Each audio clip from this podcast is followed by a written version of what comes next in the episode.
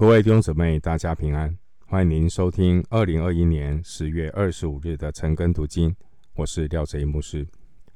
今天经文查考的内容是约伯记十二章十三到二十五节。约伯记十二章十三到二十五节内容是约伯讲述神的智慧与大能。首先，我们看十二章十三节。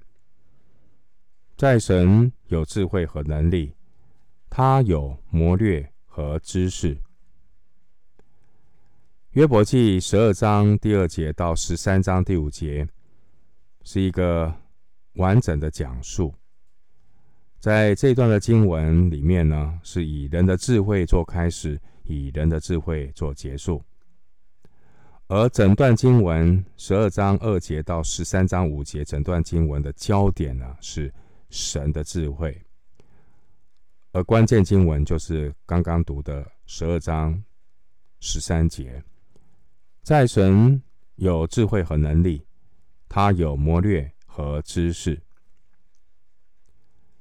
十二章十四到二十五节这段经文，约伯一开始呢就列举的神无法测透的作为。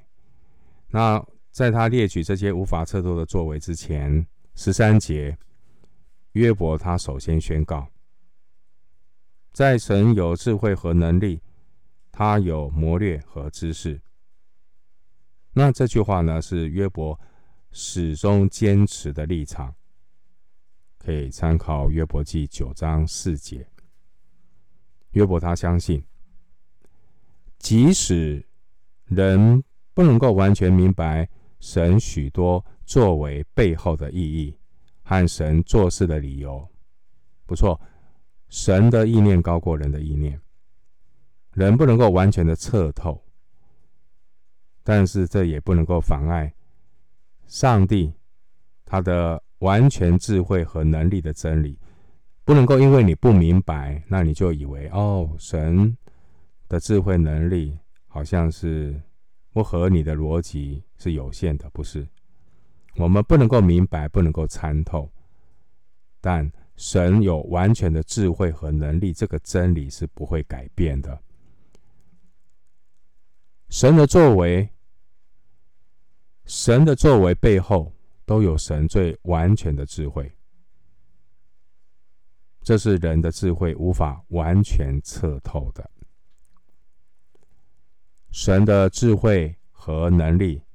也不需要人用自己的逻辑逻辑呢去帮忙说明，因为人用他有限的智慧想要去解释神的奥秘，常常呢是越描越黑。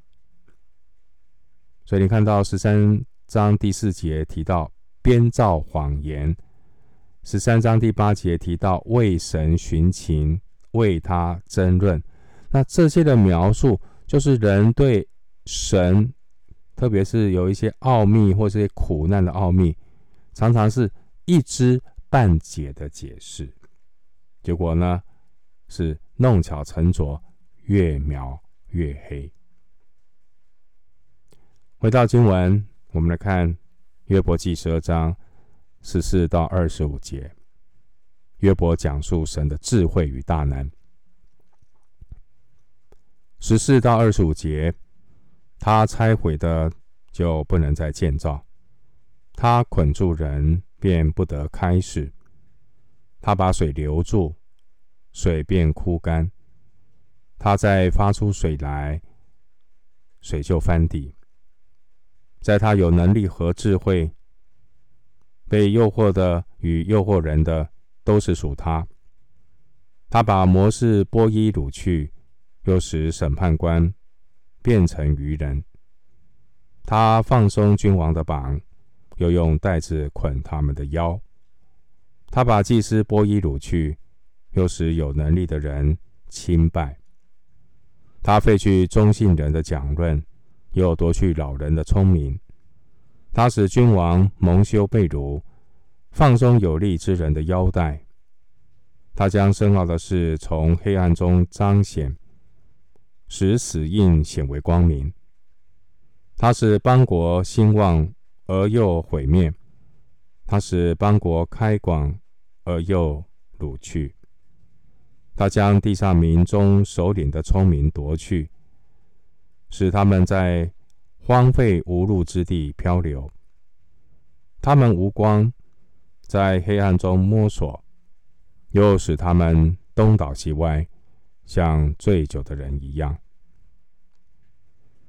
刚刚读到十二章十四到二十五节这段经文，约伯举列出大自然与人类历史中的一些种种现象，难以解释的现象，来反驳。约伯的朋友，他们太早做结论，因为日光之下，万物的浮沉，人类的兴衰，其实都是由全能的上帝所定。全能的神有绝对的权柄，有绝对的主权，做他要做的事，无人能够抗拒。神的作为也没有义务要全部向人说明，有限的人也没有办法完全的解释神做事的原则是什么，做事背后的智慧是什么。经文十八节提到放松君王的绑，意思是除掉君王的朝服，代表呢，神是有大能权柄。可以去废掉地上的权柄。约伯呢，他是从消极面，政权会被废除这件事情来引导我们看到上帝至高的权柄、至高的智慧与能力。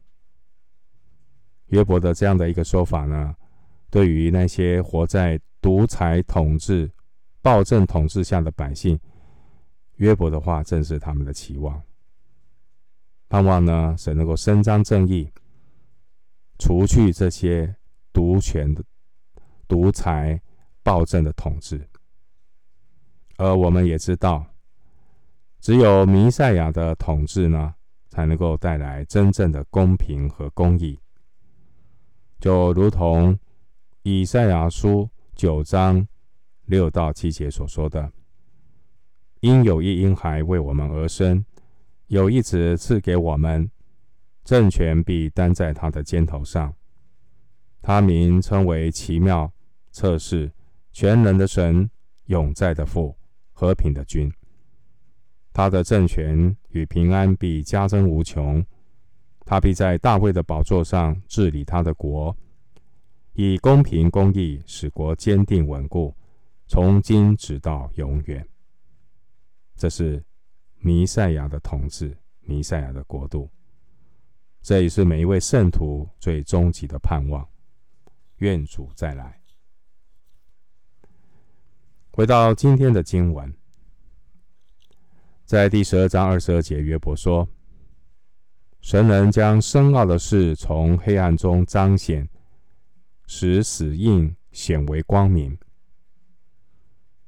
约伯这段话是要反驳说法。在十一章八节所说的说法说，他的智慧高于天，你还能做什么？生于阴间，你还能知道什么？不错，神有奥秘，但是神也是启示的神。我们从约伯和所法的唇枪舌战当中啊，我们看到看到什么呢？当彼此的立场角度不同的时候，就很容易唇枪舌战。一个人的立场和角度会决定他对事情的看法，所以呢，处境的了解和充分的资讯很重要。再次的强调，处境的了解和充分的资讯很重要。如果你对处境、对方的处境不了解，你就很难将心比心。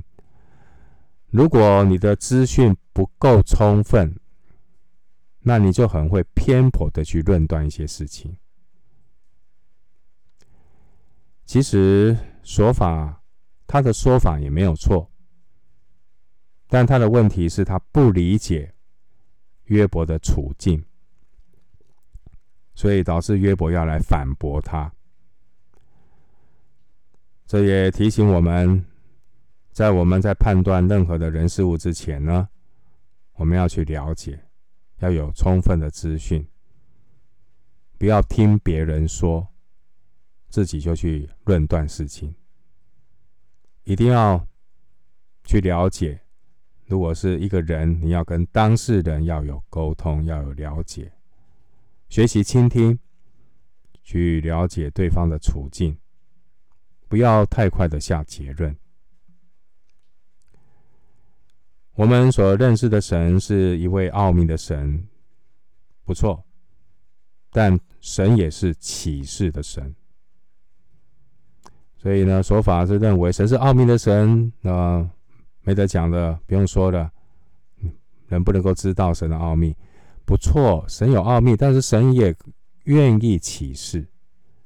所以当神启示的时候，人就能够明白，神能将奥秘启示给人知道。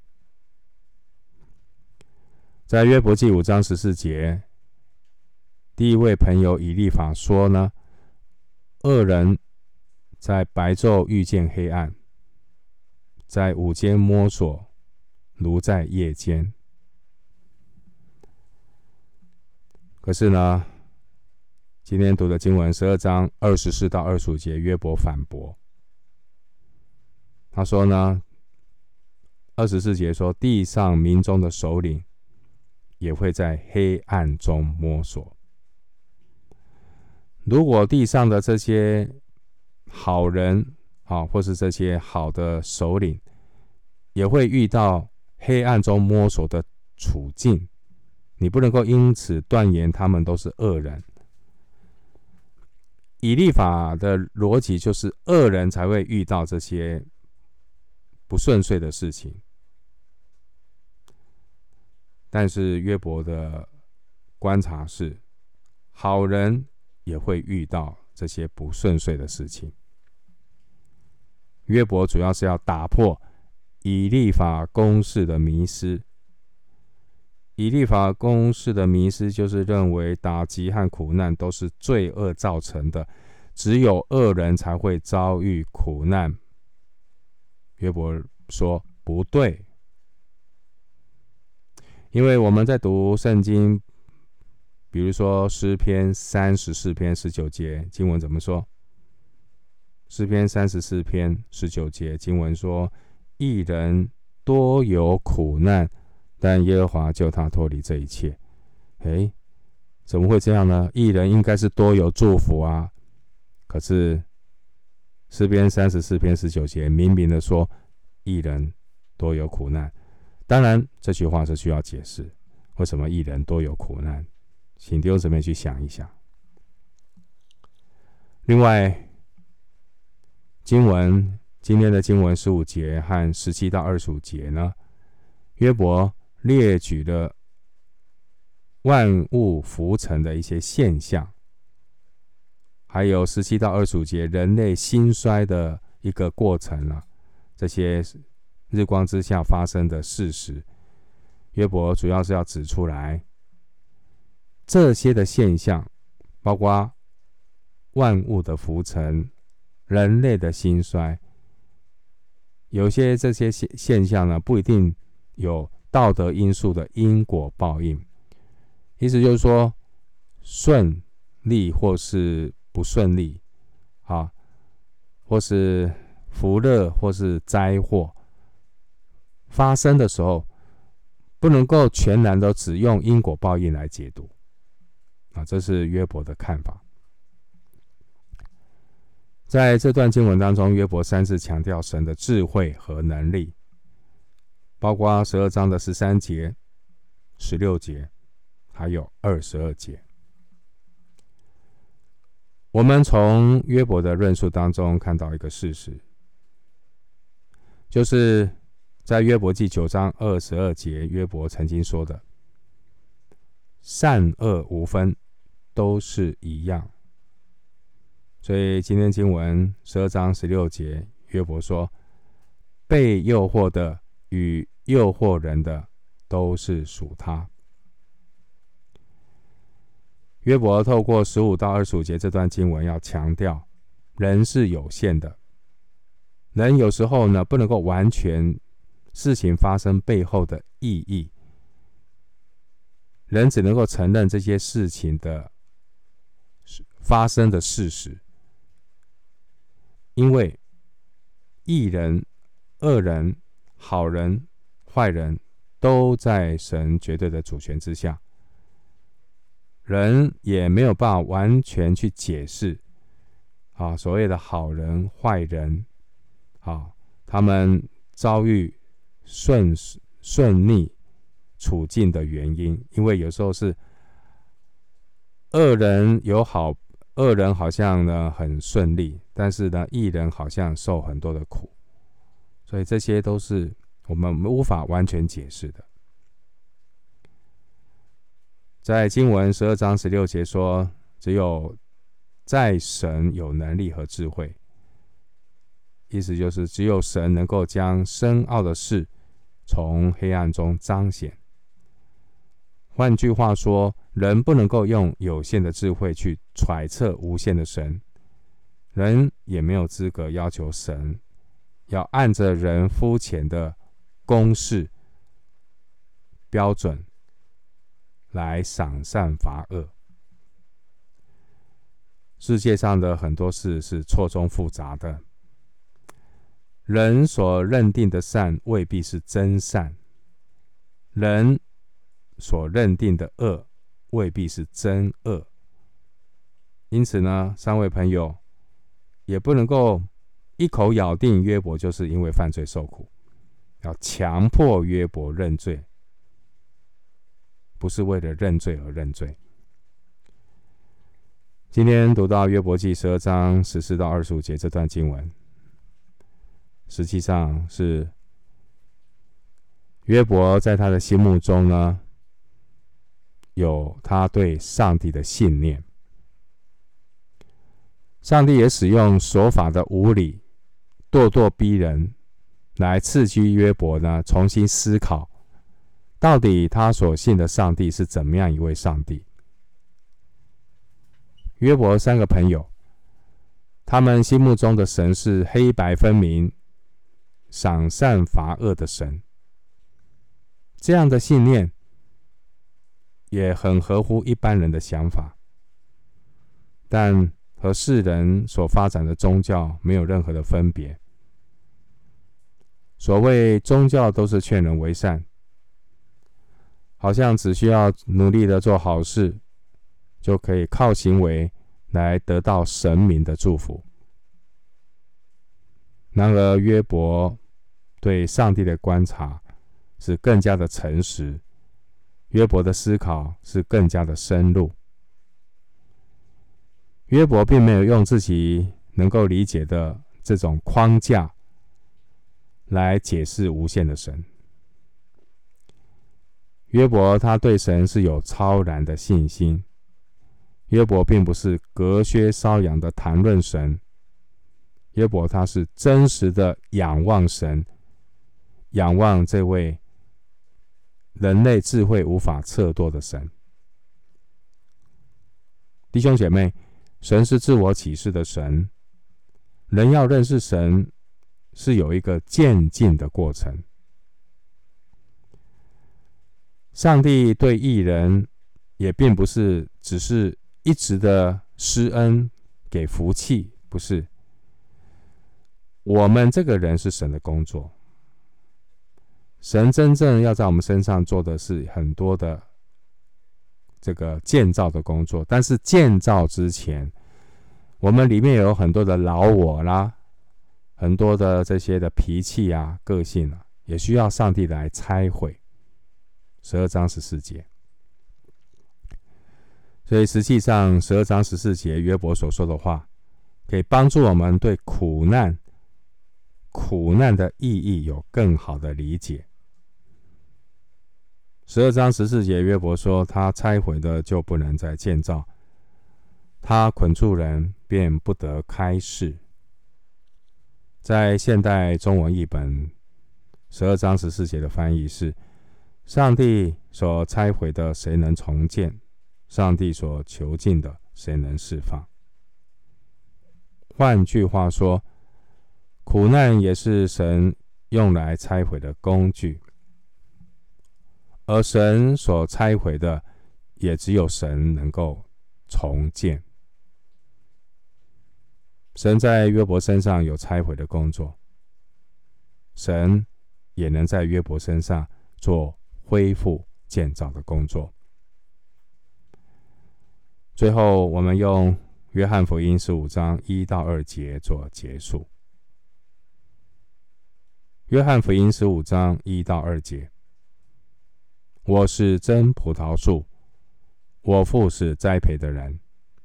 凡属我不结果子的枝子，他就剪去；凡结果子的，他就修理干净，使枝子结果子更多。我们今天经文查考就进行到这里，愿主的恩惠平安与你同在。